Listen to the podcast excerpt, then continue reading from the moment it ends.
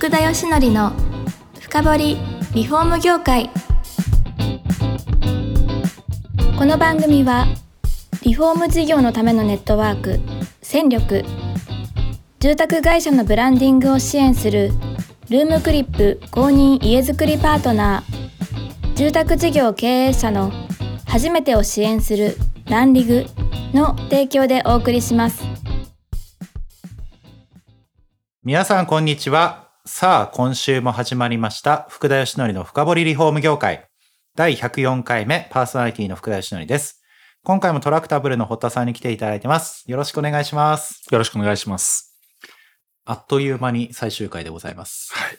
あっという間ですね。そうなんですよ。はいいや、多分こう聞いてらっしゃる方、AI がどういうことができるのかって少しこう詳しくなったかなとうん いうふうに思っておりまして、やっぱりこの AI が作る世界だったり今後みたいなところ、御社の事業も含めて、あとは、まあ御社の事業以外ももしかしたらあるかもしれないですけど、はいなんかそんな話がこうなんかワクワクする話が聞けたら、嬉しいなと思って おりました。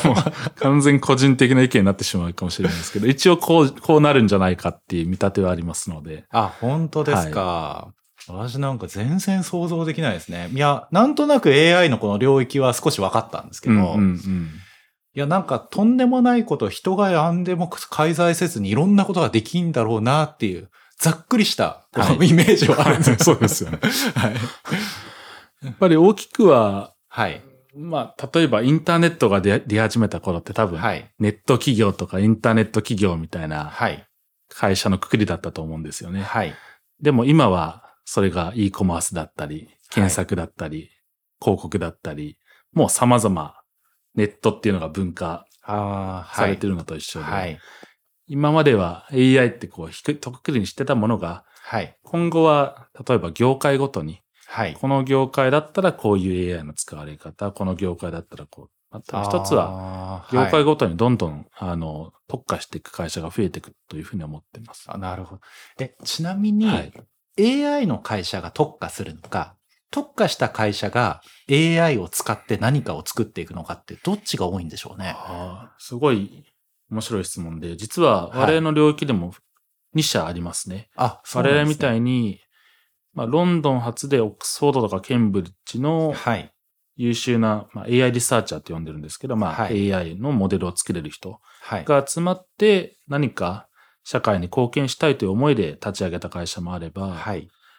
えっと、例えば中国のピンアン保険さんのように、既存の保険会社でありながら、もう膨大なデータだとか AI の、まあ、あーなんて言うんでしょう、開発能力を自社で構築されて、同じようなソリューションを展開されている会社さんもありますので、なるほど。両方あると思いますね。あ、そうなんですね。はいそれこそ買収もあり得るかもしれないですね。AI 会社買って一緒にやるみたいな。そうですね。あのー結構いろんな世界で、あの、そういった動きが起こっておりますね。はい。はい。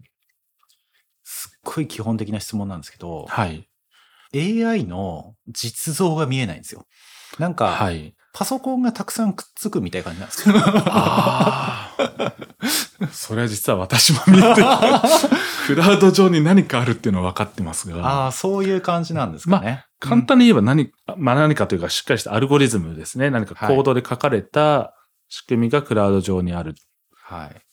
電子脳みそみたいな感じなんですか？そうですね。それに近いんですかね。まあ、そうですね。、はいや、なんか、クラウド上見てそういう空間になんかが、わかんないですけど、脳みそのこう、電子パルスみたいな、こう、はい電気。信号でなんか考えたりとかするのが、はい。あの、人工的にできてるのかな ただ私もあの、すごく膨大なコードとかアルゴリズムの塊がクラウド上にあると思ってたんですけど、はい実は自動車の世界で最近弊社が力を入れてるのは、はい。と自動車を一枚一枚撮ってもらうんではなくて、はい。360度動画で一周してください。もあう大体歩いて20秒から30秒くらいなんですけど、はい。でその間に AI が結果を出しますっていうソリューションを今展開してるんですけど、はい。それは、なんて言うんでしょう。あの、クラウド上でやろうとすると、通信回線がまあネックになってしまうので、ええクラウド上の AI ではできないんですよあね、。そうなんですね。で、今、うちのソリューションは、はいその動画ベースのソリューションの場合は、えっとウェブ上で最初さ20秒くらい AI を手元のブラウザーにダウンロードしてですね、はい。手元のブラウザー上であ、ダウンロードした AI が瞬時に動くっていうソリューションを今提供し始めているところですね。そのダウンロードする AI ははい日々進化するんですよね、多分。ヘブ進化していてですね、はい。クラウド上ではの、まあ、サイズ？はい。と、この手元に落とすときって同じものを落とそうとすると永遠とかかってしまうので、はい。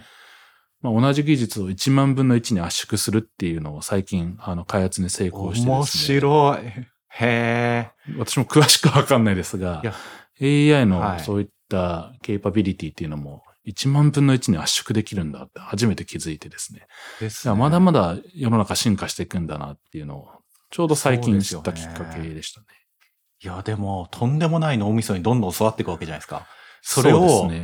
こう、おろすじゃないですけど、は それぞれにこう、おろしていくっていうことができるのがすごいですね。何日もかかるんじゃないかと思いましたけど。はい。へえ。わずか数ね。十秒でダウンロードできて、しかも、なんていうネイティブアプリ、あの、はいアップルストアとかで購入するようなアプリではなくても、ブラウザ上で、はい。あの、ダウンロードしたものが動く仕様になってますので、へえ。まあ、簡単に言えば、ネット回線につながってれば、どのスマホでも動くと。あ、はい。で。事前ダウンロード必要ないです。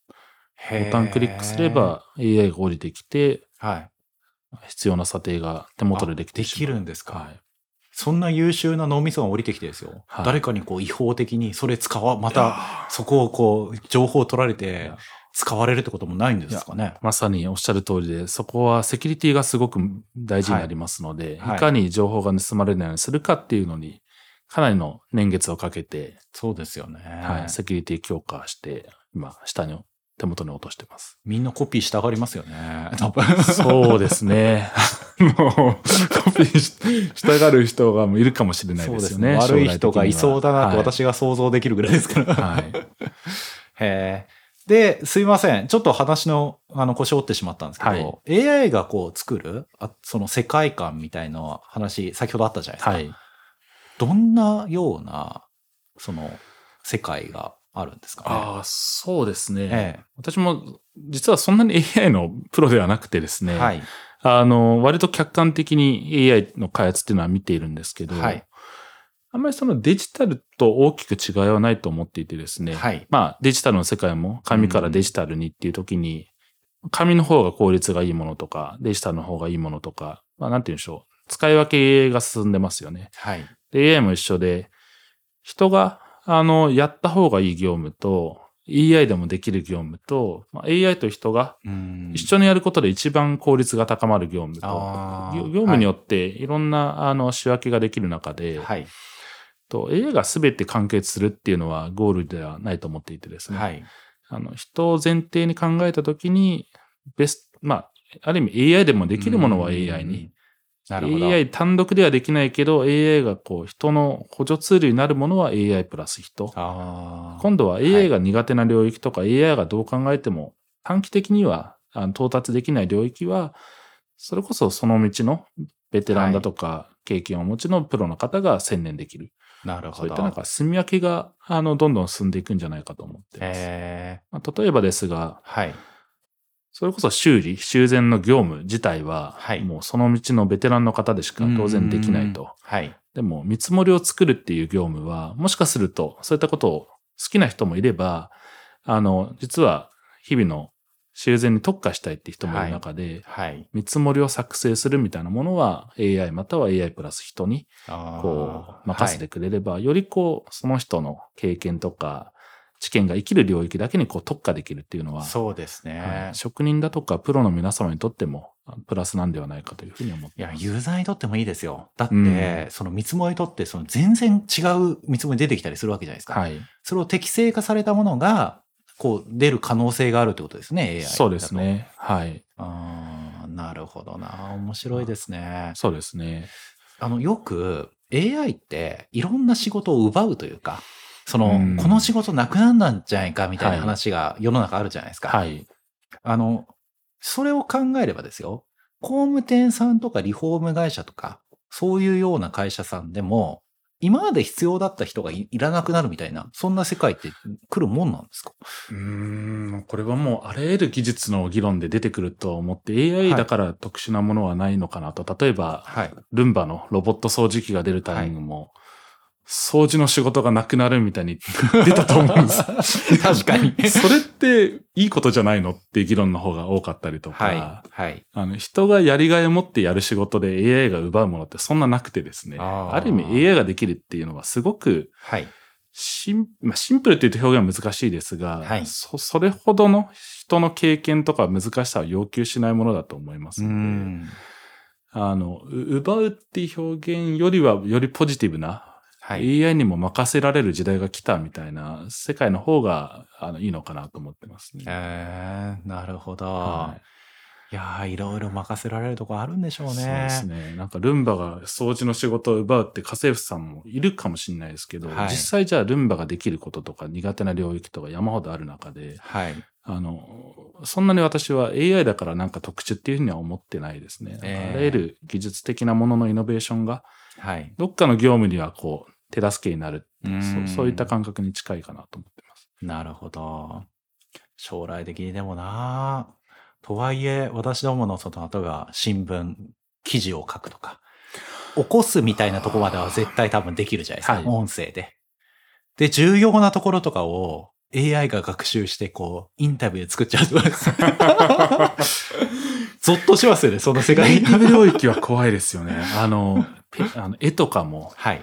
膨大な何十万って絵を学習して、確かに。なんゴッホみたいな絵みたいな。